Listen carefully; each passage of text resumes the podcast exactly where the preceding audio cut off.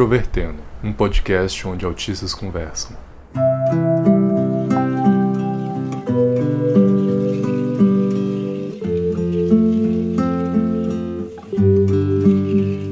Olá para você que escuta o podcast Introvertendo, essa plataforma que traz pessoas dentro do espectro do autismo para falar sobre as suas vidas e também para falar sobre as suas convivências. Meu nome é Thiago Abreu, hoje nós estamos com um episódio especial relacionado ao Dia das Mães e eu não sou uma mãe. Verdade que você não é uma mãe? eu vou me apresentar primeiro, meninas. Eu sou Giovana, sou autista. Oh, ei, né? E tenho dois filhos. Sou professora formada e trabalho atualmente em período integral, coisa que eu não fazia antes. Olá, pessoal. Aqui é Yara Delgado. Estou em Sorocaba, São Paulo. Uh, eu tenho quatro filhos, sou programadora, Trabalho em casa, às vezes vou na empresa também. E, na verdade, eu tô grávida do meu quinto filho. Nossa!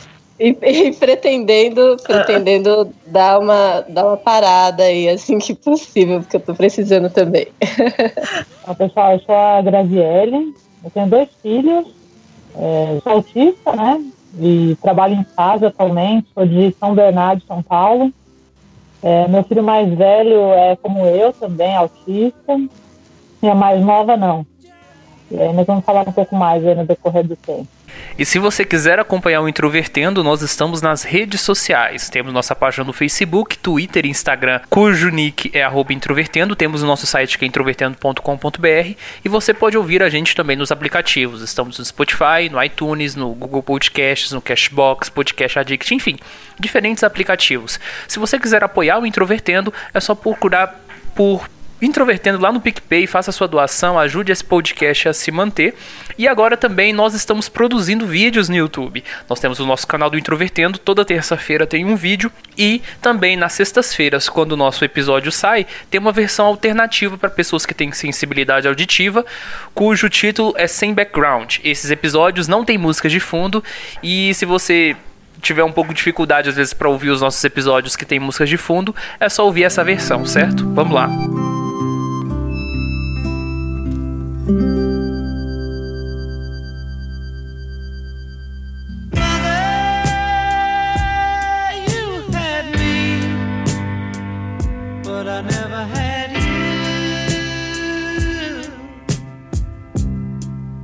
Assim, a Yara, eu acho que nem tanto, porque a Yara, como ela faz parte da equipe do Introvertendo, ela já contou essa história em outro episódio.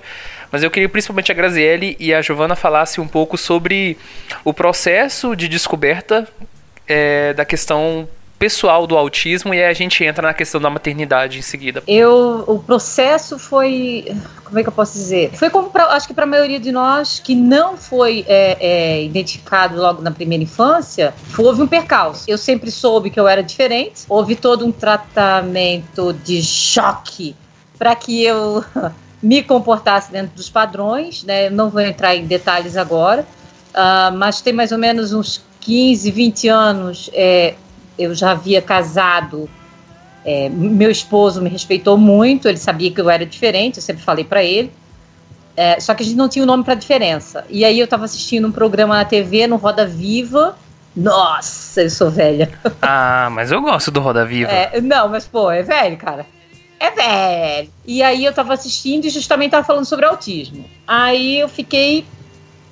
É como dizem o povo, a pulga atrás da orelha. Gente, não tem nada a ver uma pulga atrás da orelha, né? Mas é que coça, alguma coisa assim, por isso tem esse nome. Eu passei, os meus filhos nasceram, também vai, vai entrar daqui a pouco nisso, né? Quando eu fui decidi fazer um vestibular, porque os meus filhos já estavam um pouco mais, mais, mais de idade, já estavam com 12 anos, eles estavam velhos para mim. E eu passei no vestibular de uma universidade federal daqui, quer dizer, a única que tem aqui. E eu passei em primeiro lugar, e todo mundo, nossa, ela passou em primeiro lugar, uma velha, né? Foi pesado. E na, na universidade eu quis estudar justamente é, deficiências, né? E todo mundo achava que eu estava estudando por causa do meu irmão. Eu tenho um irmão deficiente físico depois de mim. E eu estava estudando por causa de mim. Né? E aí eu fui na, na revista é, Educação uh, é, é, pra, que era somente do, desse tipo de núcleo. E eu descobri que eu era autista, só que eu não falei para ninguém. Eu fiquei quieta.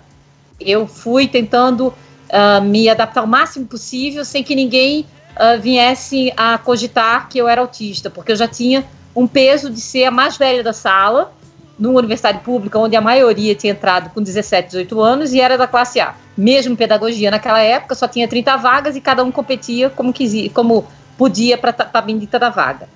Eu fui conseguir fazer a universidade até o final, tentei começar a trabalhar, só que aí houve alguns problemas.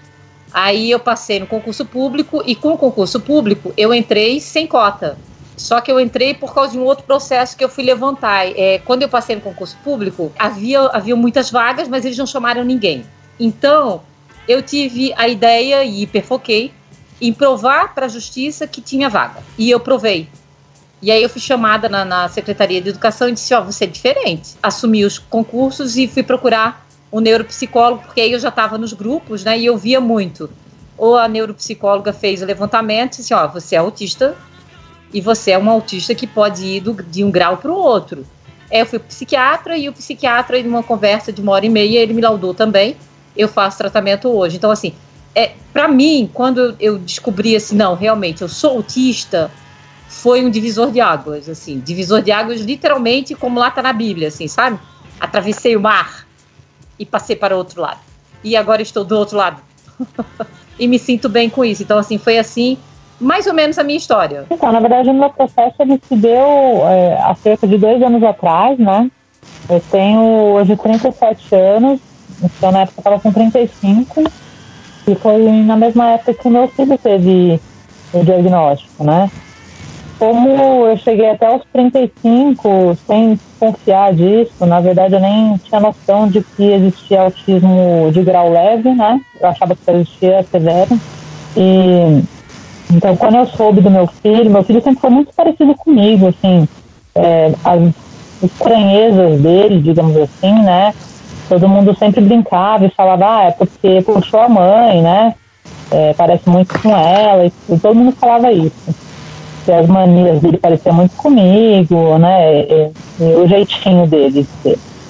Então, quando eu notei que ele tinha características de autismo, né, eu, notei por uma imagem que eu vi que falava de algumas características e tudo, eu achei que, que, que encaixava com ele, fui pesquisar mais a fundo e descobri que ele era autista, ele ao médico, confirmei o diagnóstico dele, e a partir daí as, as semelhanças já tinham me levado ao fato de que eu tinha o mesmo diagnóstico, né, não tinha muito como não, não notar. E eu comecei a cada vez mais a fundo estudar isso e fazer testes e anotar coisas, enfim, pesquisar o passado, fotos, vídeos, tudo que eu tinha para é, para me embasar, né? E até que eu encontrei um médico que conseguia fazer essa avaliação em adultos, até então eu só tinha encontrado um médico para o meu filho, e ele realmente confirmou o, meu diagnóstico. E Sim, para mim não foi nenhuma surpresa, porque quando ele confirmou, já fazia um ano que meu filho era diagnosticado, então já fazia um ano que eu já sabia, né? É, não mudou nada na minha vida, é, na prática, porque continuou tudo como era antes, eu já era casada, já tinha feito faculdade, já tinha dois filhos, né? Então, continuou tudo na mesma, mas foi muito importante para eu conseguir me entender, entender alguns episódios que já aconteceram na minha vida que antes tinham ficado no passado aí largados sem eu entender o que tinha acontecido, né? E hoje em dia eu fui entender tudo o que eu passei. Isso foi muito legal. Muito importante mesmo. O meu diagnóstico veio a partir do diagnóstico do meu filho, Pedro, ele hoje está com 9 anos. Eu sou bem diferente do, do, do, perfil da Giovana, por exemplo. Eu tive várias dificuldades na questão de estudo. Passei em faculdade, passei no Instituto Federal mais de uma vez e tal, mas as, as crises né, do, do autismo é, acabavam sempre me atrapalhando bastante. Pior que eu chegava sempre bem perto assim da formatura e tanto que eu parei seis meses antes de terminar a faculdade de bacharel em sistemas de informação, né? É, depois tentei outras vezes também, mas sempre entra alguma crise e acaba atrapalhando, sabe? Então, é, essas crises é algo que eu ainda estou tentando resolver. Mas é engraçado porque quando eu estava é, ainda na faculdade, eu não sabia ainda que eu era autista. Então eu tentava resolver, assim, por mim mesma, como se fosse alguma coisa psicológica, né? E eu só fui entender o autismo e descobrir os efeitos, por exemplo, que o medicamento, quanto que ele pode ajudar é, nesse administrar do dia a dia nosso, uh, de, muito recentemente. E agora eu estou numa situação bem controversa, porque como eu estou gestante, eu não posso tomar os medicamentos. Então, também é uma situação complexa para mim hoje em dia. Então, estou nesse perfil atualmente. É, meu filho Pedro está super bem. Sim, eu troquei ele de escola, fiz a alfabetização dele em casa, fiz todo o processo de educação dele para ele conseguir acompanhar a classe em casa e agora ele está super bem. E quem está tendo que se adaptar à vida mesmo e tendo mais dificuldades atualmente sou eu mesma, por incrível que pareça. E a maternidade com quatro crianças é sempre muito corrida e a gente é sempre muito requisitada, né, como mãe. Então são algumas dificuldades que, como ASP, assim, a gente acaba passando. Tenho certeza que a, a Grazi e a Giovana também passam por essa situação. É, eu só queria uma ressalva. Eu só consegui é, fazer faculdade depois dos 35 anos porque antes eu também passei em Instituto Federal, não consegui concluir. Eu desisti de todos os estudos é, no percalço da minha vida porque eu não conseguia me adaptar à escola. Então, só com 35, com 36, que eu consegui é, levar a faculdade, mas já sabendo que eu era autista e aí é, tentando me camuflar o máximo que eu podia. Na época, porque eu ainda não sabia a dimensão e não sabia que, que fazendo o tratamento ia melhorar muito mais a minha vida e me aceitando porque eu ainda não tinha o, o, o laudo de médicos porque foi muito difícil, não havia ninguém que trabalhasse com adultos. Mas é, eu consegui, eu consegui me, me, camuflar, né, durante... É, primeiro que eu fui ensinada dessa forma desde que eu nasci. Eu não vou mentir para você, meu, meu psiquiatra fala que eu não fui ensinada, eu fui adestrada. Né? A, a, eu amava ficar embaixo da mesa, por exemplo, embaixo da cama, e a minha mãe ia lá e me puxava e dava cada surra terrível. Eu não tenho nada contra minha mãe, só para colocar. Mas é, eu fui educada dentro de uma, de uma rígida é, é, educação sulista, que foi passada geracionalmente. E, por exemplo, com 14 anos, eu fiz um ano de curso de boas maneiras para ser apresentada à alta sociedade no Baile Branco. Então, imagina para um autista isso. É difícil. Nossa. É, mas isso fez com que eu me adaptasse e conseguisse me camuflar é, muito bem. Né? Então, assim, só que eu sofro hoje todas as consequências de ter feito isso durante anos, e anos e anos a fio. Então, quando, quando eu saí de casa, eu eu estava mais em fuga, né? Eu saí de casa com 18 para 19 anos e não voltei, nunca mais. Tá? Eu só volto agora só para de vez em quando para dar um olho lá no sul. É, e isso raramente também, porque eu não gosto, não gosto de ver a minha família, os meus parentes, assim, não é que eu não é que eu não goste deles, mas eu não tenho o apego que a maioria tem. Eu vejo as pessoas chorando, ai, saudade de minha mãe, aquela coisa, não tenho. Não tenho. Vou porque tenho que cumprir. Tenho saudades apenas da minha irmã mais velha, que é 10 anos mais velha que eu. Mas tudo isso fez com que eu chegasse ao ponto de quando é, eu me senti, uh, eu consegui acessar a inteligência que Deus me deu, é, eu fosse para a faculdade e conseguisse aguentar num banco em período integral mesmo com dois filhos pequenos, durante quatro anos. E me formei como uma das primeiras da turma, assim. Então, assim, é, foi difícil, é muito difícil. A parte, acho que mais difícil nossa, não é, é a infância, é, não é tão difícil. É difícil porque você tem que começar a aprender a lidar com o mundo que você não está preparado para ele e nem ele está preparado para você. Porém, eu acho que a fase é, mais difícil é a fase da adolescência para a vida adulta. Você quer fazer parte do, do mundo, do núcleo, mas o núcleo não está preparado para você, né?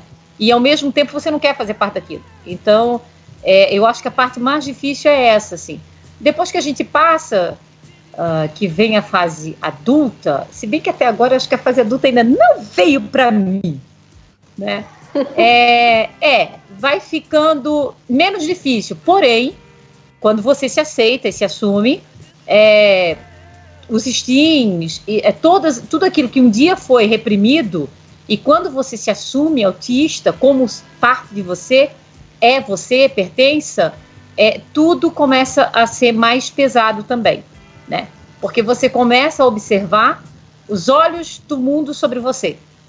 É, você vai em algum lugar e você faz alguns movimentos, porque atualmente eu estou deixando me liberar, né, completamente, para que eu não vá é, é, é, para o grave, né, para o mais agudo de nós, porque é introvertendo mesmo, a gente vai se introspectando cada vez mais. Então, assim, para não chegar lá, você vai permitir ser você. E quando você permite ser você, você chama a atenção dos outros para você.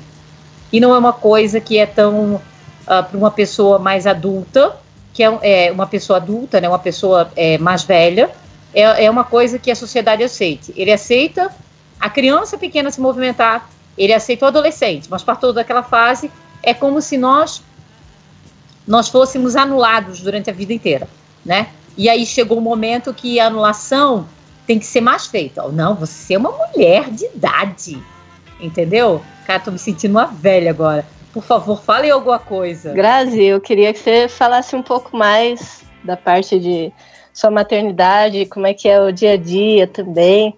E nessa questão de estudo, se você chegou a também concluir, se você teve dificuldades, é, se você estudou depois de mãe, como que está sendo para você essa experiência? Beleza, então, é, na verdade eu sempre tive bastante facilidade na escola, digo com relação aos estudos, não com relação às pessoas, né? Então, faculdade eu fiz, na verdade, na, sequência da, já do colegial, faz muito tempo, eu não era mãe ainda, nem casada, nem nada, né? E, assim, sempre foi muito difícil a questão de exposição pública. Eu nunca consegui apresentar trabalho, falar na frente da sala, essas coisas, sabe?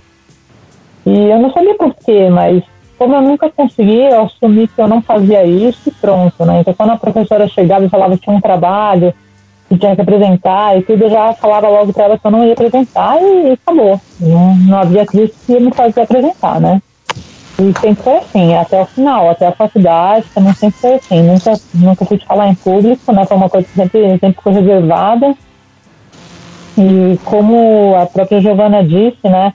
Realmente a gente vai se introvertendo, a gente vai aprendendo a ficar cada vez mais quieta e mais quieta. É, porque, e na verdade eu acho que comigo aconteceu um processo até ao contrário. Depois do diagnóstico, acho que eu fiquei mais quieta do que antes. Eu era até um pouco mais aberta, só que, é, assim, as coisas que eu poderia fazer, que as pessoas estranhassem, eu achava que elas eram normais. Eu achava que as pessoas eram, sei lá, loucas, né? Então, quando eu descobri que eu era diferente realmente, eu passei a me manter mais quieta do que antes, né? Então eu pensei, bom, agora eu entendi por que, que as pessoas me olhavam torto ou alguma coisa assim, por que, que elas não entendiam minhas atitudes, então é, eu comecei a me fechar ainda mais do que antes, ao invés de me libertar, digamos assim. Então acho que eu sofri um processo um pouco ao contrário do que a maioria. Essa questão de, de aceitação é interessante, porque que nem eu, por, por eu enxergar o lado bom, vamos dizer assim, de ser ASP, eu aceitei com muita facilidade, mas, por exemplo, o pai do meu filho, que é ASP também, ele não aceita. Então tem essa também, né? Acho que quando a gente é, a gente entende bem o que isso significa, é, faz diferença nessa aceitação. Cara, eu sei que para mim é, foi, como eu falei, né, foi um divisor de águas é, de eu ter certeza que eu era autista. Sou autista, é, me aceitei muito bem. Para mim foi, foi, foi muito, muito, muito importante, porque assim, eu deixei de ser a doidinha, eu deixei de ser. É, é, eu tenho uma palavra que usavam comigo quando eu era criança, que essa eu gosto, mas aí eu me aceitei mais ainda com a palavra esdrúxula, é, fora das regras, né? Então, assim, realmente, uh, eu como ser humano, eu sou fora das regras que estão postas.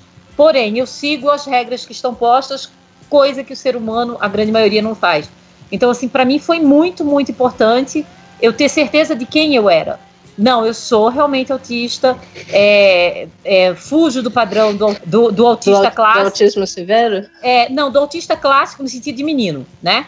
É, eu sou autista leve moderada, podendo chegar ao severo, porque eu já fui bem é, é, colocada isso, meu, meu psiquiatra e a minha neuropsicóloga é, já falaram que eu posso migrar de um para o outro, uh, só que assim, eu estou me mantendo sempre entre o leve e o moderado, graças a Deus, né?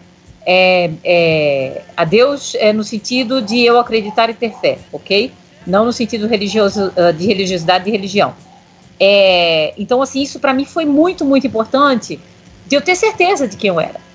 Eu sou diferente. Eu sou diferente, sou autista. Eu amo ser quem eu sou. Não tiraria, não, não mudaria em nada. É, eu mudaria sim, na minha infância, eu saber quem eu era, tá? Que eu não soube. Então eu era sempre a mongoloide, a, a, é, é, um termo meio bem forte, mas na década de 70 era usado, a, a, a débil mental, a deficiente mental, é, é, eu hoje entendo a minha mãe quando ela passava por perto do sanatório e falava: Ó, você tem que se comportar, você tem que aprender, porque é, senão, porque era uma época de ditadura, e era ali onde paravam todo mundo, todas as pessoas que tinham deficiência mental. E ponto. Então, assim, mas hoje, para mim, descobrir, saber quem eu sou, é muito importante. Legal. E, e, com relação a essa questão de, por exemplo, você sofreu esse preconceito, todos esses nomes que você foi chamada quando você era estava na infância, tal. É, você hoje, como mãe é, e também como é, professora, inclusive, e a Grazi também, eu queria que falasse sobre isso. É, tipo, o que vocês permitem e o que vocês não permitem em relação a isso para com seus filhos? É, as pessoas podem falar o que ou até quanto do filho de vocês, porque eu entendo que é, nós, quando passamos por esse tipo de, de receber nomes e tal, é, a gente fica, é, vamos dizer assim, mais protetora, talvez, mais, mais guerreira, sabe? Para proteger o filho não deixar acontecer a mesma coisa com eles. É, vocês sentem da mesma forma? Como que é? é então, é, com certeza, Yara. Assim, eu não deixo falar um lado do meu filho, não. Sabe? É, às vezes em quando, é, se alguém vir falar, ah, ele é doidinho, ah, ele é esquisitinho, já não, não tem nada esquisito nele, não. Ele é autista, por isso ele é assim e acabou. Tem nome porque ele tem. Né? Mas assim, é, eu realmente não, não gosto que ninguém fique falando dele, não. A não ser que é uma coisa, assim, tem brincadeiras que você sabe que são, que as pessoas falam com carinho, né? É, ah, que ele é cheio de mania, às vezes é a avó que fala, alguma coisa assim, tudo bem. Agora, se eu ver que é com maldade, eu com certeza não permito, porque eu já passei por muito disso, né? E eu não vou deixar acontecer o mesmo com ele. Então, sempre que alguém vai fazer um comentário sobre ele, se eu ver que tem maldade aí na definição, eu já paro para explicar. Não, ele faz isso porque ele é autista, né? Porque ele se sente assim, assim, assado.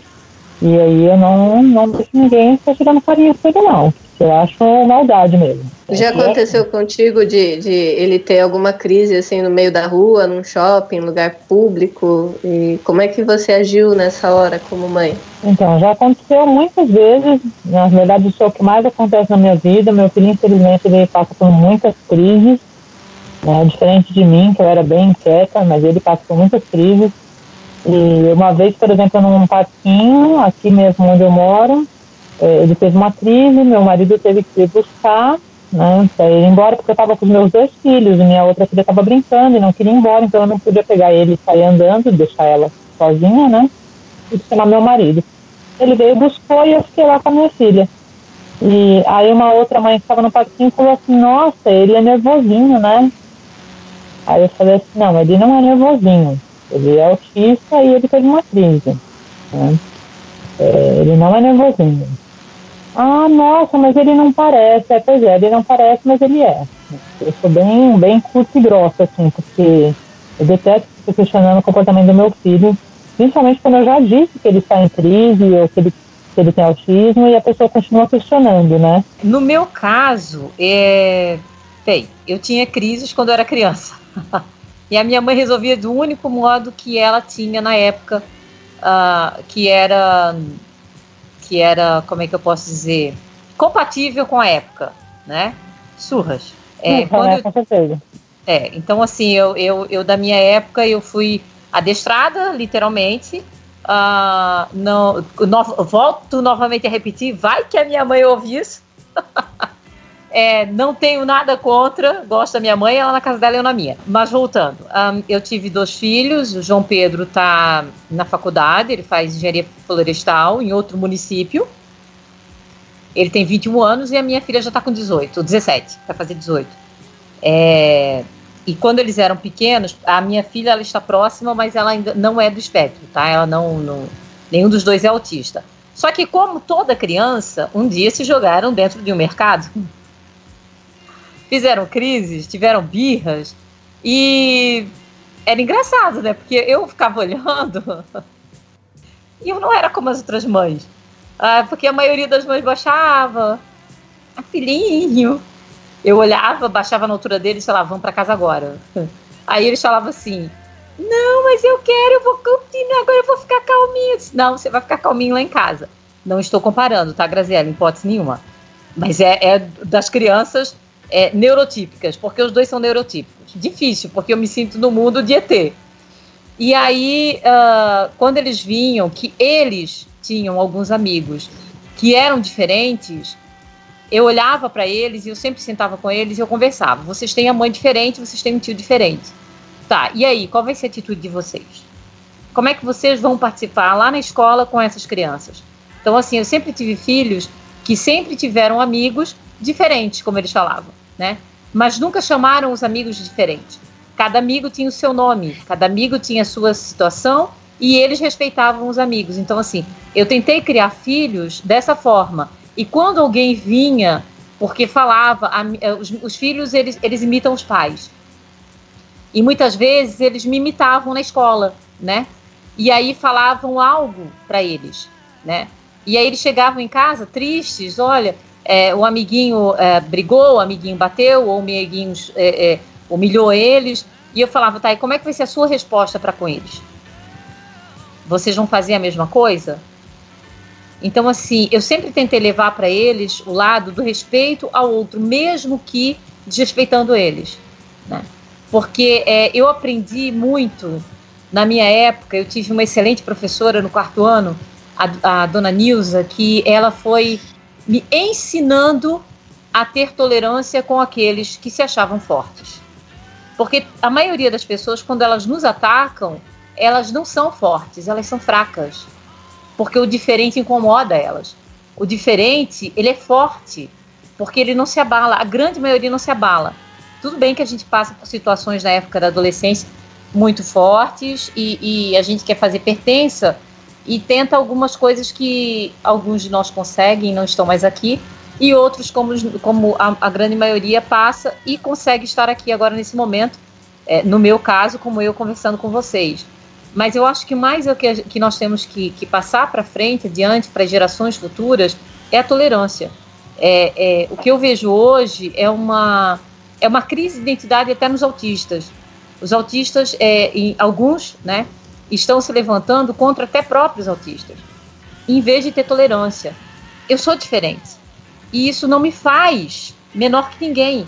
É, hoje, quando eu estou convivendo com muita gente, com muitos adultos, é, obviamente, eu tenho crises em casa muito forte, porque eu nunca tive essa condição de trabalhar com tantos, tantas pessoas ao mesmo tempo. E uh, eu sinto, lá na escola onde eu trabalho, uh, em alguns, tá? não todos os profissionais, mas eu sinto que advém do adulto é, é a, a, falta de identidade como ser humano, né? do respeito ao ser humano pelo ser humano. E isso passa para as crianças. A criança nasce sem isso. A criança nasce sem querer brigar com o outro. A criança nasce sem querer rir do outro. Mas os adultos fazem com que as crianças aprendam a fazer isso. Né? E nós devemos, é, é, nesse ponto, mostrar a tolerância, mostrar o amor ao outro, mostrar que nós somos diferentes, porém somos iguais, somos raça humana. Né? Nós estamos aqui, vamos conviver. O mundo é nosso também. Entendeu? É, e eu acho que. É, é, desculpa, eu tô falando demais, gente. Por favor, falem aí. Eu achei muito interessante uma questão que a Giovana falou, porque se encaixa exatamente com a pergunta que eu queria fazer. É, nós temos, principalmente nos últimos cinco anos, um ativismo de autistas mais significativo no Brasil e esse ativismo autista adulto, principalmente, né, Asperger, é, levanta uma certa tensão, principalmente com mães de autistas e com profissionais, porque eles falam assim: ah, o, o, a discussão que ocorre sobre autismo é muito voltada à criança, e, e, que a discussão também poderia se voltar a adultos, pela falta de, de especialistas e etc, etc. Só que é, eu percebo aqui entre vocês, principalmente entre a Yara e a Grazielli, porque Primeiro, vocês são mães de autistas e, e, são autistas pequenos, ou seja, eles têm certas especificidades que são necessárias e vocês são mulheres adultas. E aí eu queria saber como é que vocês encaram isso? Vocês enxergam um paradoxo? Como, como é isso para vocês? Com relação a essa questão de o que existe aí afora em termos de, vamos dizer assim, a luta pelo, pelos direitos do autista, eu sempre enxerguei as coisas de uma forma assim, é, tudo vem da educação.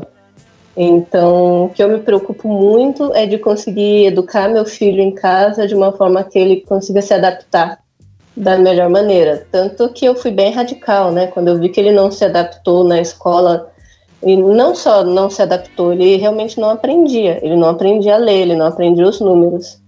Eu entrei numa briga com o conselho tutelar, porque eles queriam que eu colocasse o menino na escola, e eu falei: não, eu vou alfabetizar em casa e, e, foi aberto processo e tudo, e eu venci o processo, porque a juíza, ela viu que eu mandei todo o material e ele em casa estava aprendendo a ler.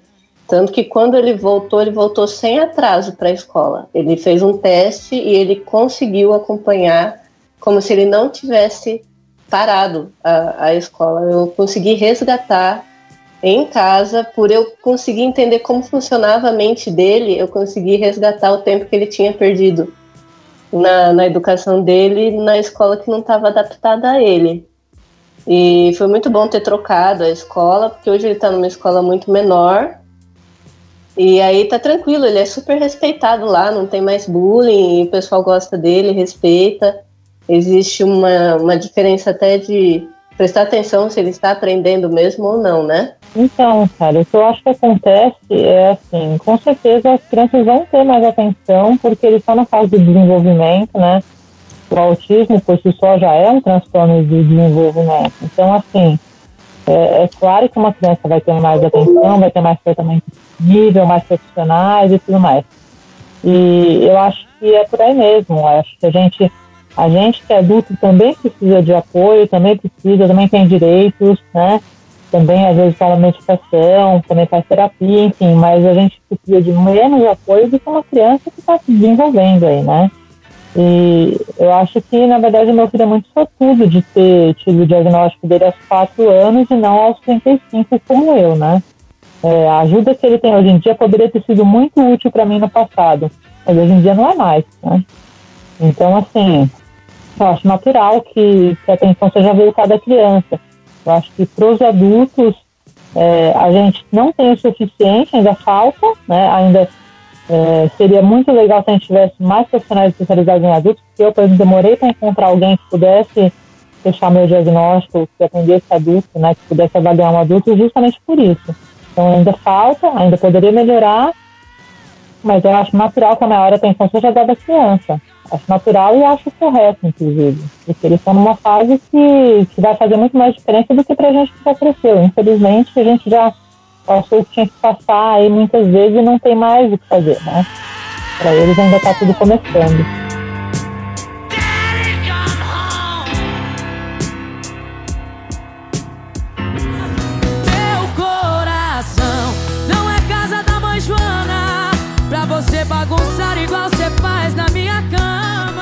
Eu conheci a Giovana agora no final de março, início de abril, no Rio de Janeiro, durante o evento Dia do Autistão. Evento que, inclusive, foi muito bem representado pela Liga dos Autistas fisicamente, né? Porque o, o Leonardo Akira também estava lá. E aí, quem ouviu o episódio 43 sobre o Dia do Autistão, lembra que tem um trecho que a Giovana fala sobre a relação dela com o filho mais velho, sobre a questão do apego. E eu queria que ela desenvolvesse um pouco mais sobre isso, porque eu achei bastante curioso, assim. É bem diferencial da relação dela é, em comparação a outras mães. É, é porque assim, uh, existe fases das da, da não sei se todas elas vão passar pela mesma coisa. Uh, quando, quando eu engravidei, eu, eu não senti o que a maioria das mães sentem. Ai, a barriga crescendo, eu sentia a barriga crescendo e tudo mais, mas não era assim, era, era um outro corpo dentro de mim, eu tinha certeza disso. Aí ele nasceu na amamentação, eu lutei muito para sentir, ai, olho no olho, não senti nada, amamentei, achei legal, porque ele estava crescendo, desenvolvendo. Hiperfoquei na maternidade, uh, li tudo que eu podia, uh, só que foi hiperfoco. Hiperfoquei na, na, maternidade durante 12 anos. E depois foi uh, diminuindo gradativamente. Então, assim, agora, é, é, quando ele passou para a faculdade, ele, ele não dormia fora de casa, nem ela também, tampouco. Eles, só eles começaram a dormir na casa da avó. Uh, mais ou menos ela tinha uns 7 para 8 anos, assim, só final de semana. Não, ela tinha mais, ela tinha 12 quando foi dormir. E a mesma coisa ele, ele já estava com 14, 15 anos quando foi dormir na casa da avó. E só na casa da avó. Então, assim, nunca saiu de perto. E todo mundo achava que eu ia ter um. que eu ia desmoronar, assim. Aí eu fui levar ele, porque ele passou para a faculdade com 18 anos, e eu fui levar. Ele fez 18 anos, em janeiro, fevereiro, eu estava levando ele para faculdade junto com o pai. Levamos no carro, eu dei uma chorada, tá? Mas não, aí todo mundo achou que eu estava chorando. Ai, por causa do meu filho que vai ficar lá. Não. Eu estava chorando assim, nossa, agora acabou. É, a primeira parte acabou. Esse está na faculdade, agora só falta ela. Ela fica muito brava quando eu falo isso. E, e aí ele foi, e assim, eu ligo para ele. Um, uma vez por semana e olha lá, às vezes eu passo três semanas sem ligar e ele liga. Ô oh, mãe, esqueceu de mim? Aí eu pergunto assim: você tá sem dinheiro? Aí todo mundo fica me olhando. é, aconteceu um caso. Aconteceu um caso que, que foi o ano passado. E as, eu, vi que, eu vi que isso causou algo entre as mulheres que estavam próximas que foi constrangedor para elas, não para mim, tá? Para mim não foi nada é, é, eu, eu trabalhei de manhã e eu vi que tinha ligação, mas eu não atendo telefone. Não atendo telefone. Deixo lá. Quando foi a noite que eu cheguei em casa, ó, tinham várias ligações, tá? Eu cheguei em casa à noite e aí o meu marido não falou nada, mas o meu marido tava muito calado. Muito calado. Ele é calado, mas ele tava mais calado ainda. A minha filha também ficou quieta. E aí daqui a pouco toca o telefone. Assim: puxa, João Pedro de novo. 300 ligações dele. Aí eu, 300 ligações. Aí eu fui atender. Aí ele, ih, mãe, eu capotei com o carro, a caminhoneta deu perda total. O que que eu faço? Eu disse assim, peraí, vamos lá, vamos com calma. O que que aconteceu? Aí ele falou que fecharam a caminhoneta, eles tinham, tinham ido para outra cidade, participar de uns jogos, e eles estavam voltando, só que eles voltaram de manhã, porque podia dizer, ah, beber. Não, era 9 horas da manhã, eles estavam voltando e um, um, carro fechou e aqui a desnível na, na lateral, né? Porque aqui é muito mato. É, eita, lasqueira. E aí a caminhoneta é, deu, capotou várias vezes e deu perda total na caminhoneta. Eles estavam em cinco. Os cinco saíram vivos, gente. Aí eu perguntei pra ele assim, tá, como é que você tá? Bem desse jeito como eu tô falando. Não, mãe, agora eu tô bem. É, mas eu vou pra Campo Grande. O que, que você vai fazer aqui? Porque eles moram em outra cidade. Aí eu disse, eu vou no médico. Mas você já não passou no médico aí? Pra que, que você vai vir até aqui? Tá, vamos fazer o seguinte. Você dorme, amanhã você vê. É que amanhã vai vir um pessoal da seguradora para me levar lá pro município onde eles estão. Então você chega até lá, aí você vê se você tá sentindo. Aí ele disse assim, então tá. Aí chegou no outro dia, ligou de novo. Aí disse assim, mãe, chorando de novo. Ele disse assim, oi meu filho, tá, como é que passaram a noite? Aí ele falou, todo mundo passou bem, tá? Mãe, mas eu acho que eu vou para Campo Grande. Filho, ó, o que, que você vai vir fazer aqui? Já passou 48 horas. Não adianta vir para cá. Se fosse para acontecer alguma coisa, ia acontecer durante as 48 horas. E aí eu comentando com uma, com uma, com uma companheira minha de, de, de escola, que é uma das poucas que eu converso, né? Que são 300 pessoas com, na escola, eu converso só com duas. É, tenho mais ligação com essas duas. E aí eu conversando e todo mundo parou e ficou um silêncio na sala dos professores. Eles estavam ouvindo a minha conversa. Aí uma dizia assim: ah, Você não vai até lá? Eu disse: Mas o que, que eu vou fazer lá agora, gente? Eu vou fazer o quê? Não tem nada para fazer. Ele tá vivo, tá bem, já vai voltar, tem que voltar já a estudar. Ele tá ótimo, tá bem de saúde. Então, assim, eu vi que causou. Eu realmente eu não senti para que, que eu ia sair de lá para ir até na outra cidade para olhar para a cara dele. Ele mandou até É a racionalidade ASP, né? A gente tem esse lado prático de enxergar as coisas. É, não tem, não tem lógica, gente. É um comportamento bem autístico, eu, e, e aí eu até falei isso em algum lugar, eu não lembro onde, mas eu acho muito engraçado que às vezes o nosso modus operandi, a nossa forma de agir nas situações, pode se tornar até um recurso de humor. É uma história que tem até um viés até engraçado, assim, se, se a gente for analisar de forma geral. Isso me faz lembrar uma história que aconteceu comigo em 2015. Eu fui sair com um amigo meu, ele tava dirigindo. E aí, um momento de descuido, ele olhou pro lado e ele bateu na traseira de uma. Eu acho que era uma Land Rover na época. E hum. aí, ele não machucou nada. Quem machucou fui eu, porque eu sou alto e eu tava com o cinto. E aí, o cinto meio que prendeu, aí ficou tudo vermelho assim. O que, que, a gente fez? Ele ligou pro pai dele, o pai dele apareceu, conversou lá com o motorista, porque o, o meu amigo não era o dono do carro. E aí a gente falou, bora pra festa de aniversário. A gente tá indo pra uma festa de aniversário. E eu fui pra festa de aniversário logo após o acidente. De boa. Aí depois que eu cheguei em casa, que eu fiz a atualização do, do que tinha acontecido. Mas por mim tava tranquilo. Ah, envolvido um acidente, tô vivo aqui, tô tranquilo. Tem, tem, um fato também que aconteceu com ele quando ele era bem pequeno. Ele tinha uns três anos, eu tava grávida da Amanda. E, e na época era mais alto a parte onde a gente mora. Aí tinha uma escadinha para poder chegar até o portão, né? E ele veio andando e ele caiu de ponta cabeça. E aí ele machucou todo o rosto, assim, sabe? Entrou um, um, pau e, e, machucou assim o, o, rosto lá de um dos lados, perto do olho. E o meu, meu esposo ficou desesperado. Aí que eu vi, sabe, a diferença minha era gritante. Eu peguei, levei até o banheiro, lavei o rosto, ele gritando, eu segurei ele, lavei o rosto dele todinho, olhei, ele me olhava assim, ele queria me agarrar, ele queria. Não. Quando eu vi o machucado, sequei, passei remédio, fiz o curativo. E o meu esposo estava desesperado, porque tinha sangrado, porque tinha machucado. Aí eu disse assim, gente, mas não entrou no olho, só arranhou. E aí todo mundo veio também para mim, mas e, nessa época eu cuidava muito, muito, muito, muito. Foi um, um descuido que eu não aceitei da parte do meu esposo. Porque era para ele ter ficado aqueles minutos com o filho e ele não ficou. Então, assim, eu acho que nós é, é, temos é, uma responsabilidade muito grande com as nossas crias. Muito. Quando uma autista é mãe, ela, ela, ela, é, eu acho que ela é muito mais do que as outras. Por exemplo, na época que os meus filhos eram pequenos, eu me trancava muito em casa com eles. Né? O portão fechado, nós em casa. Eu parei toda a minha vida só para focar nos filhos.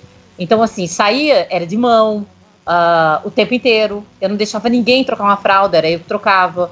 Eu que dava banho, eu que alimentava. Então, assim, tudo foi eu. Eu, eu exauri toda, toda minha meu, meu ser para ser mãe, né? E então, assim, eu acredito que as autistas, não sei das meninas, elas podem falar também, como elas estão passando por essa fase, porque eu me tranco muito, no, eu me tranquei muito no meu mundo, é, o meu mundo interno com os meus filhos. E é uma fase muito gostosa, porque parece que a gente. Não é que a gente tem a mesma idade, mas a sintonia é muito gostosa, é muito boa com criança. Eu tenho até isso até hoje, por isso que eu sou professora. Então, aí eu faço a pergunta agora. Gostaria de saber esse lado da Grazi, primeiro, né? E da. Esqueci o nome. Não me bate. Iara. E da Iara porque elas têm filhos é, nessa, nessa idade. E eu acho que é uma das idades mais, uh, mais divinas da raça humana. Então, Giovana, eu sou bem, bem diferente de você. Bom, se bem que as diferenças que você contou, né, essas mais. É, que você foi mais empreendida, eles eram mais velhos, seus filhos, né? É, eu ainda sou bem, bem grudada nos meus filhos. Eu sou como você era quando seus filhos eram pequenos. Assim, eu faço tudo, eu quero eles comigo, eles não dormem fora. É, é comigo o tempo todo. Que nem agora que a gente veio aqui fazer essa chamada aqui entre a gente e eu pedi pro meu marido ir sair para jantar com eles aqui perto, né? Mas só por enquanto eu tô aqui na chamada, porque é o tempo todo comigo. E assim, eu não tenho essa coisa de ser tão desprendida quando se machucam, tudo eu fico desesperada, né? Eu sou a primeira a sair correndo para querer saber o que aconteceu, me desespero mesmo. Mas já passei por algumas situações bem engraçadas, bem tipicamente autistas, assim, de falar coisas. É, sempre as pessoas falaram para mim que eu falava coisas que eram muito estranhas, né? Que as pessoas normalmente não falariam. Então, por exemplo, quando meu filho tinha meses, né? Meu primeiro filho tinha só alguns meses, coisa de três, quatro. Eu estava com ele uma vez no shopping, né? Eu querendo ver uma loja, com ele no colo e ele resmungando, né? É, é, é, é. Eu não sabia o que ele queria, ele resmungando e não deixava eu ver as coisas que eu queria ver, né? Aí meu marido estava do lado, eu falei assim, nossa, mas que neném chato, meu Deus. Aí, aí tinha uma moça do lado, ela me olhou, assim, ela regalou os olhos para mim, porque eu estava falando que meu filho era chato, né? Meu filho com poucos meses, né? E meu marido, na hora da risada, mas depois ele falou assim, nossa, amor, você tem que tomar cuidado com o que você fala, as pessoas pensam que você é maluca, né? Que você odeia seus filhos.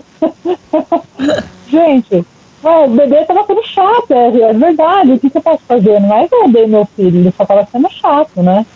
Mas, enfim, eu sempre fui de falar essas coisas, então às vezes numa situação que eles estavam é, enchendo o saco mesmo, em mercado, em shopping, enfim, eu faço algum comentário assim, todo mundo me olha como se eu fosse conhecer, né?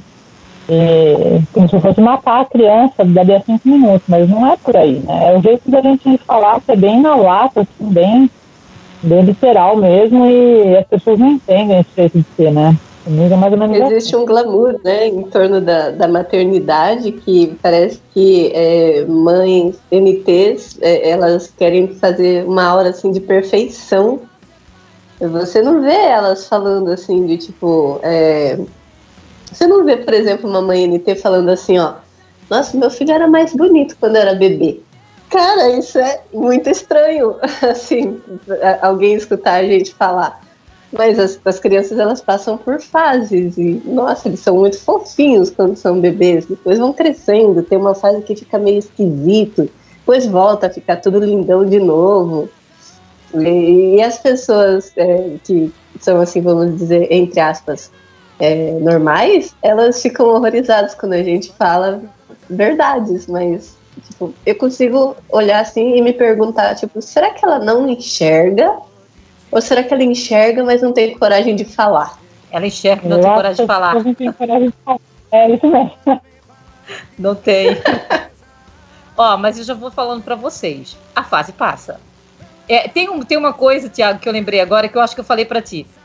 Tem, tem algo que quando, quando meu filho vem aqui, é, ele não mora mais comigo. Então, quando ele vem, ele tem 1,93m de altura. Tá? Ah, eu lembro. Uhum. É. Ele é muito alto. Eu tenho 1,70 de altura, ele tem 1,93m. Então, assim, são 23 centímetros a mais. Né? É muita coisa. Eu, eu tenho 1,85 e aí eu lembro que quando você falou 1,93 eu falei, cara, é maior do que eu. É, e ele vem e ele, ele, ele sabe que eu fico irritada quando me abraçam.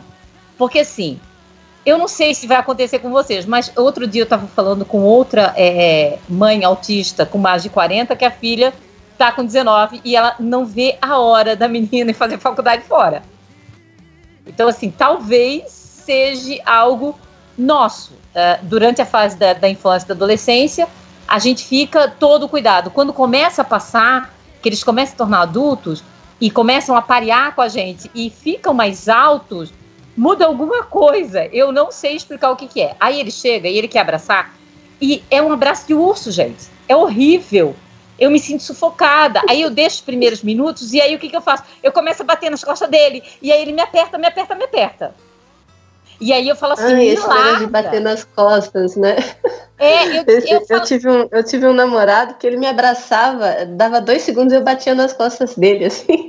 Isso, é E ele achava aquilo muito esquisito, mas tipo, meu, eu não queria que continuasse. É, entendeu? Eu achei que, que e eu ia continuar como eu era antes como mãe. E não é. A minha filha fala assim: é, né? Depois que a gente cresceu, mudou. Eles veem que mudou. Não é algo que é. E, e ela, a minha outra, a minha amiga também, que é autista, que por uma casa do outro grupo, ela fala a mesma coisa. A filha dela sabe que mudou. Entendeu? Aí quando eu vejo ele, que ele senta no meu sofá, que ele se esparrama, parece que ele está invadindo a minha casa. Quando ele se joga na cama, é, é, é muito assim, é porque ele cobre todos os lugares. A minha filha ainda mora com a gente, então eu ainda não tenho essa sensação. Ela é mais alta que eu, ela sabe também que de vez em quando dá para abraçar e de vez em quando não dá para abraçar. Eu não gosto. Eu não gosto de toque, eu não gosto que me abrace, principalmente se chegar de trás e me tocar sem avisar que tá tocando. Isso é pior. Mas é, é, é, uma, é um tomar, parece que a respiração, parece que toma toda a minha casa. Parece que eu não consigo respirar só com ele dentro, entendeu? É, é muito estranho. Porque às vezes eu olho para ele e eu ainda tento ver a criança, mas eu não vejo mais não, tá? Só para avisar. Não tem mais criança. Como as outras mães falam assim, ai, olha pro filho, ai, eu ainda vejo meu menininho, meu neném. Eu não vejo neném, eu não vejo menino. Eu vejo um homem adulto, barbado, que cresceu. E o pior, que é ficar grudado. Eu ensinei ele a não ser romântico. E o menino é romântico. O menino é romântico de dar ovo de Páscoa, de levar chocolate quando a menina tá com cólica. Nossa. É... Eu, tô imaginando, eu tô imaginando ele ouvindo esse episódio, vendo você descascar ele de todas Então- as formas possíveis. É, mas ele é um homem bonito, é um homem inteligente, é um homem culto. Mentira, não é culto, não, porque ele foi fazer faculdade lá no interior e fala assim, ó. é- Porta. é, nós vai, nós fica, é porta, mas ele faz de propósito, porque ele sabe que eu não gosto. É um negócio muito centro-oeste, muito agroboy. Muito agroboy, agroboy, agroboy. É tudo diferente da mamãe. Mas eu tenho, eu tenho uma pergunta para as meninas. Meninas, eu vou falar depois qual foi a sensação que eu senti. Mas eu gostaria de saber, que, que foi, foi estranho, tá? É, o que, que vocês sentiram quando o bebê foi entregue para vocês na maternidade? Bom, aí é complicado que eu passei por quatro. Não, o primeiro, é o primeiro. É, meu primeiro parto foi péssimo. Meu primeiro parto eu sofri violência obstétrica, né? É, e aí só me mostraram meu filho e não deixaram eu pegar ele. Ele demorou mais de uma hora para vir. E ele tava ok, ele tava bem. Então foi pura questão da administração do hospital, que era horrível, e fizeram um procedimento horrível. E eu peguei um trauma tão grande que eu nunca não, mais peraí, cheguei peraí, perto peraí, daquele hospital. Naquela, Então, do naquela primeiro hora- eu não tenho como falar muito. Não, naquela hora, quando eles já lavaram a criança, que você já está no quarto, quando eles foi entregue a primeira vez para você no quarto. Não lá no parto. Ah, no Ah. quarto foi sossegado, foi legal. Eu lembro que eu fiquei olhando, eu fiquei contando se tinha todos os dedos. E a primeira coisa que eu percebi nele foi as entradas. Eu pensei, ixi, vai ter a tendência a ficar careca. Eu não sei se é normal pensar esse tipo de coisa, né? Mas eu fiquei olhando pra ele e observando todos os detalhes, assim. E o que que você com aquele sentiu? sorriso de boba. O que que Ah, você... eu senti carinho. Acho que só. Porque, assim, é engraçado. O pessoal fala da, da gestação. Eu detesto gestação.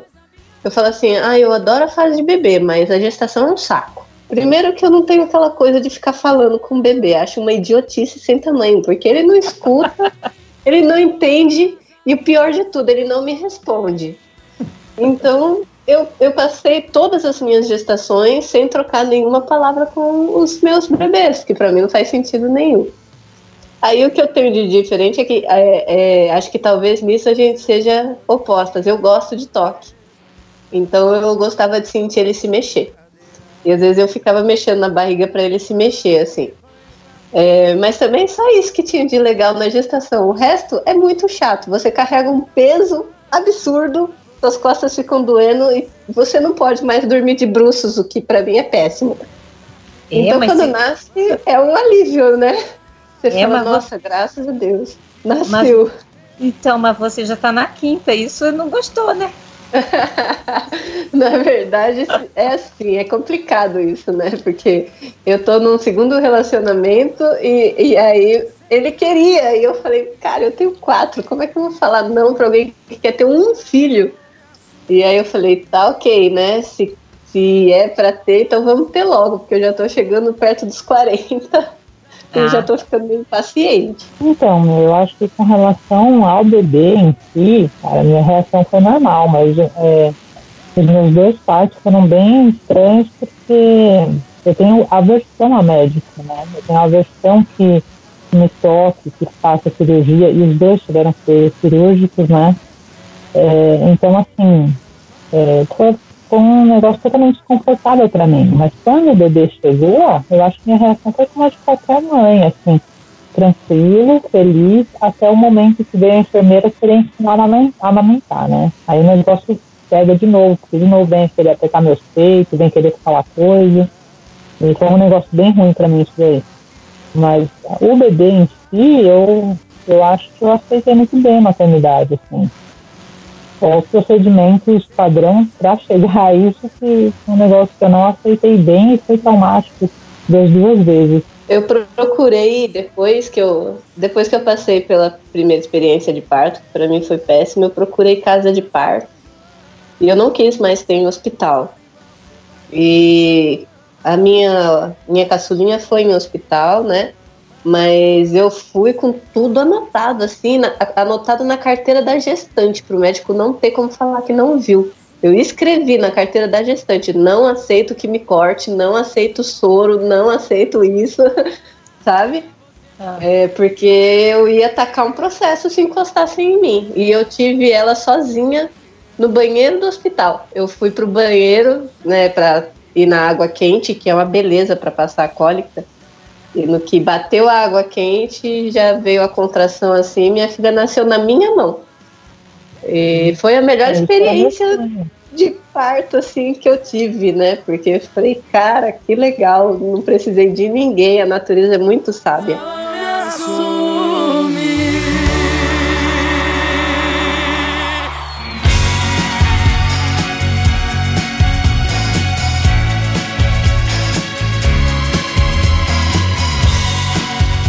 Eu queria perguntar o seguinte: tem um fenômeno muito negativo e eu queria saber aí se vocês percebem isso.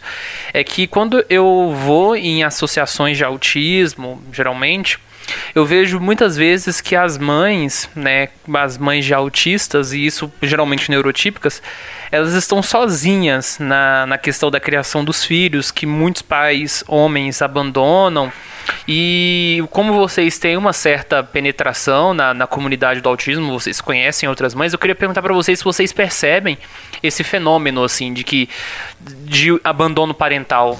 Bastante, bastante, cara. Assim, é, aqui em casa eu não tenho esse problema, né? O meu marido é bem participativo com, com os dois, tanto meu filho autista como com a minha outra filha. É um paizão mesmo. Mas assim, a gente vê muito, muito mães de autistas sozinhas, porque os pais parece que quando filho tem um diagnóstico assim, eles somem, né?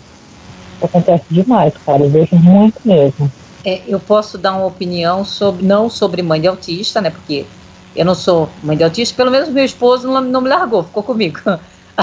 Se fosse também. Mas é, indo para a fase da educação, o que eu observo nas, nas escolas, eu estou numa instituição, é que nós temos mais de 60 uh, ah, crianças com algum tipo de necessidade especial. Da, uh, são acho que 76, 78. Eu, eu ainda tenho mais. Além dos 78, nós ainda temos 75 na fila para diagnóstico. Então, assim, Desses 140 e poucos é, é, famílias, né? É, nós temos apenas, acho que são 15, 15 mães casadas com os pais, os pais das crianças. Aí nós temos mais 16 que estão no segundo casamento ou terceiro casamento, que assumiram os filhos que não eram deles e assumiram muito bem. Então, assim, o que eu vejo é uma debandada, não apenas do, do autismo em si, nós estamos obviamente falando para o público autista, né? Mas isso é dentro de todas as necessidades especiais, todas as deficiências.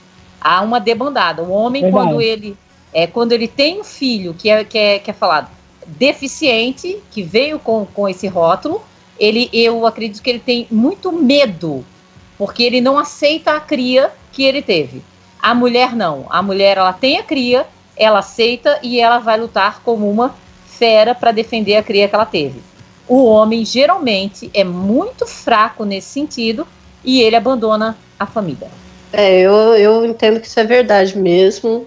É, e assim, não é só a questão de abandonar a família, às vezes existe um abandono velado. É, às vezes existe um abandono velado é, da parte paterna no sentido de que ele não abandonou a família, às vezes ele tem outros filhos, é, mas ele coloca, vamos dizer assim, só a mãe cuida, sabe? É só a mãe que leva no médico, é só a mãe que faz as coisas em casa, sendo que às vezes a demanda para você cuidar de um filho autista faz com que você tenha que dar muita atenção para ele, né? É, e aí você não consegue às vezes administrar a casa normalmente. E mesmo assim, é, acontece muito dessa questão de tipo, não, é, você é a mãe, você que cuide aí.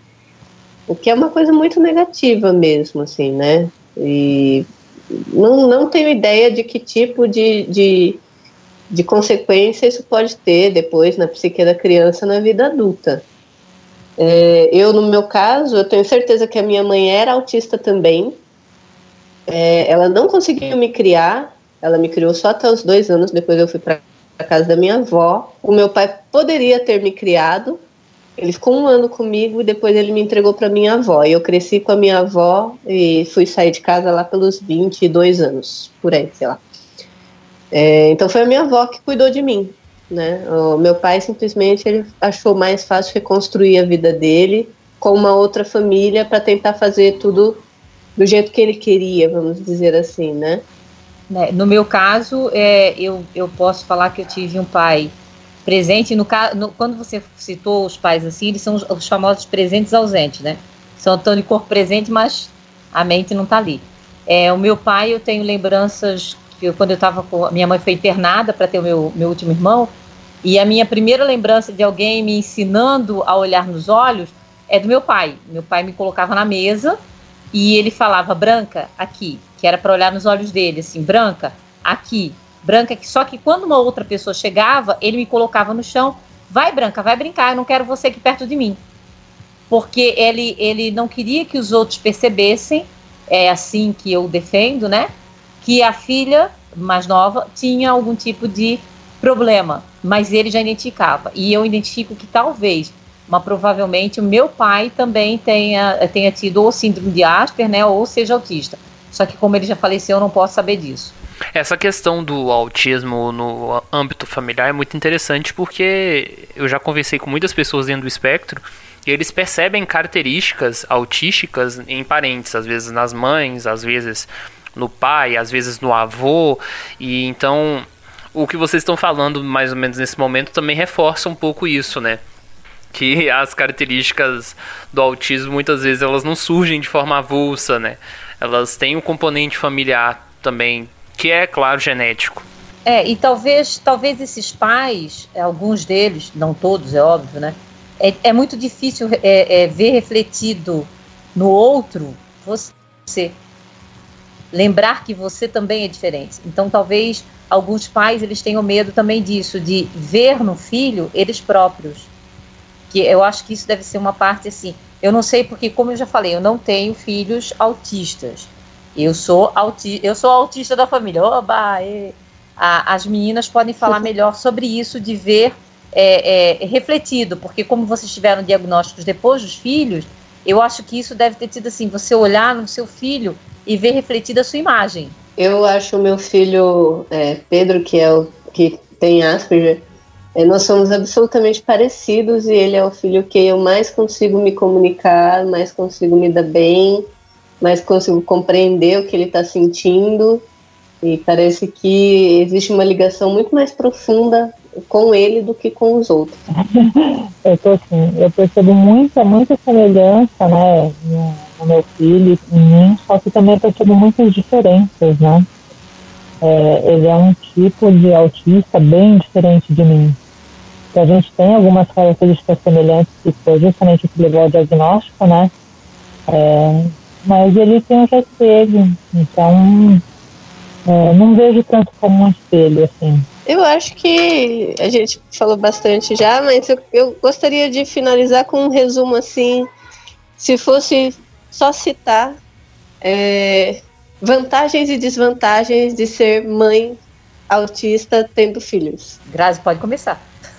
Você não começou nenhuma, agora é você que começa. É assim, a gente é, é o que é, então a gente acaba tendo que aceitar e aprender a viver como a gente é, né? Mas eu não vejo vantagem, cara. Acho que a gente só tem vantagem.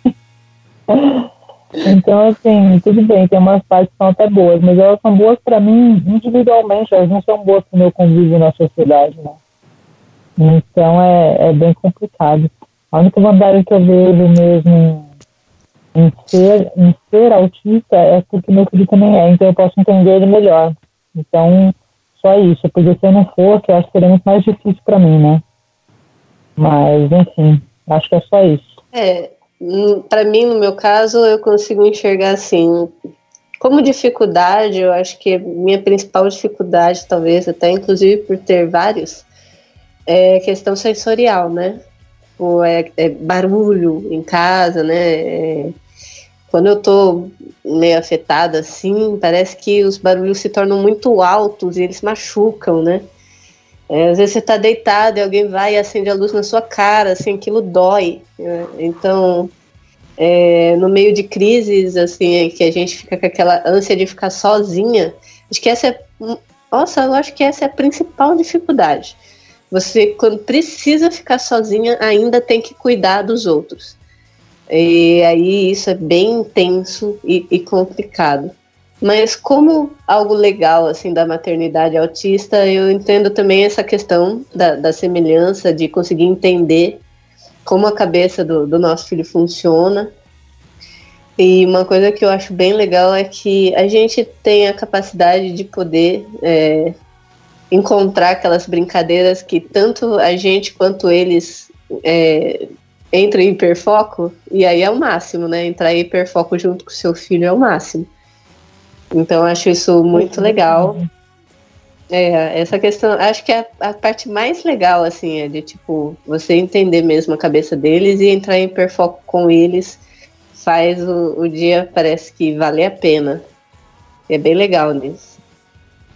Isso é, é verdade. Concordo com você. É, eu, eu, eu não sou mãe de autista, mas como autista, né? É, desvantagens, eu, eu não vejo muitas não, eu sou mais... Porque assim, a vantagem maior é, é o lado prático, objetivo, né? E da infância, que eu gosto muito, eu continuo no mesmo ritmo, porque eu tenho alunos, é, eu gosto muito de estar com crianças o tempo inteiro.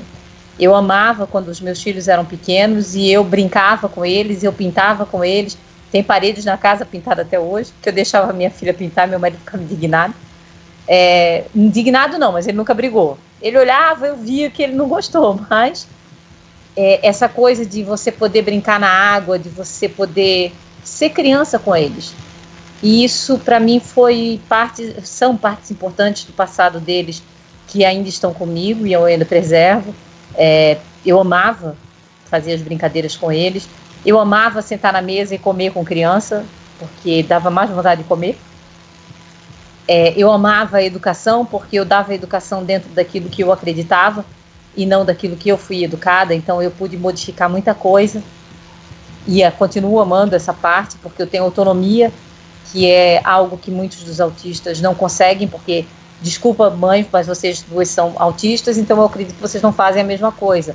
É, o que eu vejo é, são mães de autista podando os filhos que não são autistas, tá? É, e tirando deles a liberdade de expressão, deles serem quem eles são. Então, e essa para mim é uma bandeira das maiores que eu, que eu, que eu luto e luto com, os, com as minhas crianças na escola. Porque da liberdade de fala, que foi que eu tive quando era criança, por mais que eu tenha tido uma, uma, uma, uma educação podadora de um lado, para eu poder me adaptar aos movimentos do mundo, eu fui estimulada a falar, eu fui estimulada a dizer o que eu pensava, eu fui estimulada por professores maravilhosos que passaram pela minha vida. Então, você ter uma fala, você permitir que a criança autista ela ganhe essa notoriedade dela ser um ser adulto, que ela vai crescer e vai ser um ser adulto. O que eu vejo são é, adolescentes e adultos autistas com medo de se colocar, com medo de ser eles, com mães podadoras por trás. Não estou falando de todas, mas uma parte é assim. É, uma parte medicamenta as crianças desde pequena. Eu acredito que alguns até necessitem, mas não a grande maioria. Eu sou uma autista leve a moderado que não fui medicada. É, e tem outros que não foram medicados, que estão sendo medicados agora na fase adulta, porque a fase adulta ela é um pouco mais pesada, porque é uma, é uma fase que a gente vai ser mais excluído do que quando a gente é criança, porque criança é bonitinho. Por mais que grite, criança é bonito. Então, deixar essa criança ser criança e entender que quanto mais medicamento você dá nessa fase, mais você poda. Quanto mais você fala pelo seu filho, mais você tira a fala dele. Ele é criança e ele pode falar. Ele pode ter uma voz ativa para depois ficar um adulto, como nós, que, po que possamos falar. Por exemplo, nós provavelmente, se tivéssemos sido é, é, naquela época diagnosticados, nós teríamos sido muito protegidos nesse sentido. E seriam os nossos, as nossas mães ou pais que falariam por nós. Será que nós nos tornaríamos quem nós somos hoje? Do jeito que estamos hoje? Do jeito que podemos estar hoje? Entendeu? É, é, às vezes eu fico pensando, será que eu tivesse tido todo apoio psicológico? Será que naquela época, se os meus pais tivessem deixado eu ser é, autista, né? Se tivesse tido esse nome e eu tivesse tido esse estigma, será que eu seria a mulher que eu sou hoje? Será que eu teria saído de casa aos 19 e ter dito tchau e eu vou viver minha vida, eu vou apanhar, eu vou cair, eu vou levantar, mas eu vou viver? É, é, isso, isso talvez seja algo para a gente pensar, porque eu acho que as mães devem repensar um pouco, principalmente aquelas que não são autistas, porque como vocês dois falaram, vocês conseguem entender os filhos e, portanto, permitem que eles falem. Permitem para eles serem quem são. Mas e as mães que não estão permitindo? Como será essa nova geração? que já está tomando medicamento desde um ano e meio, dois anos de idade. Entende? É, é, é essa é a, é a, minha bandeira. Você falou de ativismo no começo, Tiago. Essa é a minha bandeira, sabe? É defender essas crianças nesse sentido, para deixar elas serem crianças, né? Sem muito medicamento, sem muita terapia no sentido de podação, mas sim de permitir que elas sejam quem elas são. Eu queria é, complementar rapidinho o que a Giovana falou. É, entendo, né, que tem casos e casos, há casos que né, o médico entende que precisa de medicamento mesmo e tal, a gente entende que às vezes pode ser necessário, mas é, eu queria indicar, é, no YouTube a gente encontra muito material sobre uma educadora chamada Maria Montessori, e okay, ela tem um, um, um trabalho excelente, assim, com crianças, revolucionário, de justamente permitir que a criança em casa se desenvolva em casa. Você não precisa ter nada caro, você não precisa gastar absurdos, mas você consegue treinar a criança. É, e isso faz total diferença assim, no desenvolvimento da criança. Então, é, como uma dica final aí, eu queria indicar para quem tiver interesse em, em desenvolver algumas habilidades com os filhos em casa, pesquisar sobre vídeos sobre Maria Montessori tem, ela tem materiais que você pode adaptar e fazer em casa. Então dá para qualquer bolso, vamos dizer assim. E eu assino embaixo. Queria agradecer bastante a participação da Graziele Perrella e da Giovana Nogueira, que é da Liga dos Autistas aqui no Introvertendo. Queria falar que se você nos ouve, você é uma mãe, tanto autista ou não autista, ou se você também é uma pessoa dentro do espectro, enfim, de forma geral, Dê sua opinião, entre em contato com a gente no e-mail ouvinte.introvertendo.com.br, é, estimule essa discussão, acho que é bastante interessante. Antes de gravar esse episódio, inclusive, eu dei uma googleada, pesquisei por mães autistas, não achei nada sobre mães autistas, eu falo não no, no conteúdo de pesquisa, né, conteúdo acadêmico, eu falo no conteúdo mais popular, como blogs, como conteúdo jornalístico, então acho que é interessante a gente dar um início nessa discussão e acho que é bastante legal dividir essas experiências.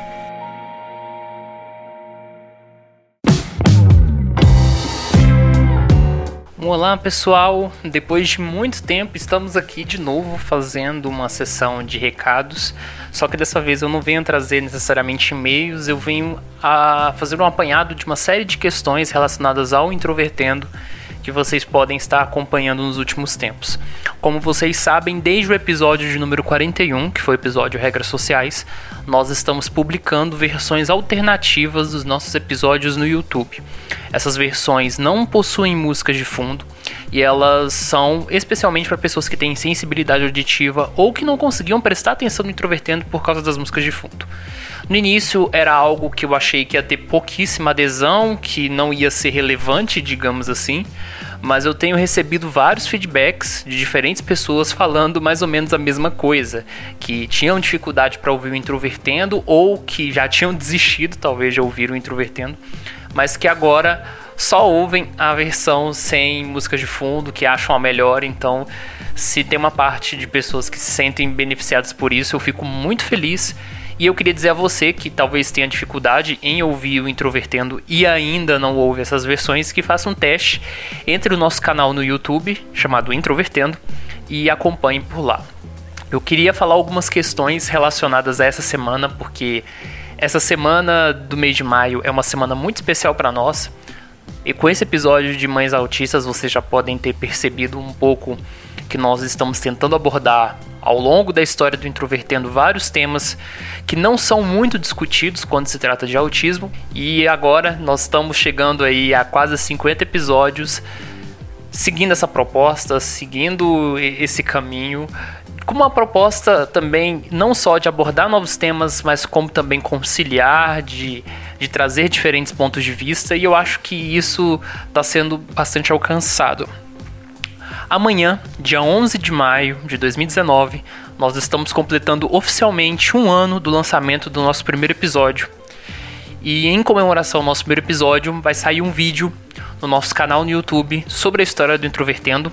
Isso logo à meia-noite, então se você estiver ouvindo esse episódio ainda na sexta-feira, é, aguarde. Se você já estiver ouvindo nosso episódio depois, entre no canal e confira. E no horário da noite, nós vamos estar fazendo uma live comemorativa do Introvertendo. Vai estar grande parte da equipe para responder perguntas, para falar um pouco sobre o podcast, enfim, para ter aquela conversa. Quem quiser assistir é só acessar, que vai estar disponível em todas as nossas redes sociais os links, certo? Eu queria dizer que se você tiver qualquer crítica, qualquer opinião, qualquer tipo de elogio, qualquer coisa que você queira mandar para nós, relacionado aos episódios, é só você enviar um e-mail para ouvinte@introvertendo.com.br. E se você quiser fazer uma espécie de contato conosco de forma institucional, é só você procurar por contato@introvertendo.com.br. E nós também estamos no PicPay, nós estamos recebendo de quem quiser, óbvio, doações, para quem quiser ajudar a financiar o podcast. E nós recebemos algumas mensagens de pessoas que queriam colaborar mas que tem dificuldade em usar o PicPay. E aí eu queria saber da opinião de vocês, ouvintes, se vocês preferem que a gente esteja também em alguma outra plataforma de financiamento. E aí vocês podem, digamos, dar sugestões a nós que nós vamos começar a estudar essas questões, certo? Nós também estamos liberando vídeos no YouTube agora toda terça-feira.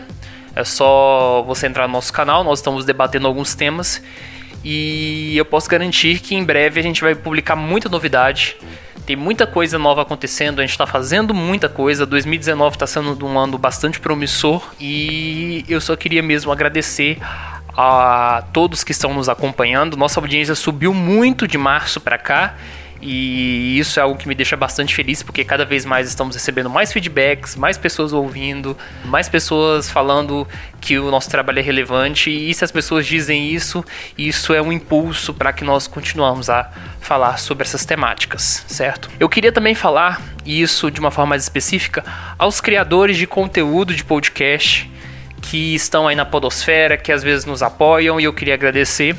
Nós fomos mencionados já até onde eu sei, por dois podcasts, o Eric Small Talk, a Erika inclusive participou do episódio 43 de Adoltistão, e a galera do Papo Delas também citou o nosso episódio número 41 sobre regras sociais. Eu queria dizer para quem produz conteúdo em podcast e ouve a gente que toda a nossa equipe está disponível para quem quiser convidar para alguma gravação Enfim, nós temos uma equipe de nove pessoas, dessas nove pessoas, oito gravam, e dessas oito pessoas nós somos diferentes áreas, né? Tem gente do jornalismo, gente da engenharia, gente da TI, tem gente da medicina, gente da física, enfim. Tem gente de diferentes áreas que podem dar uma contribuída em vários assuntos. E por fim, eu só queria dizer que semana que vem nós vamos com um episódio especial sobre música, como tradicionalmente a gente faz com episódios terminados em zero e nós já temos temas planejados aí mais ou menos até julho. Então você se mantenha atento, atenta, que episódios vão sair toda semana. 2019 está garantido aí. E eu queria mandar um abraço para todos vocês que nos ouvem e agradecer pela audiência. Até mais.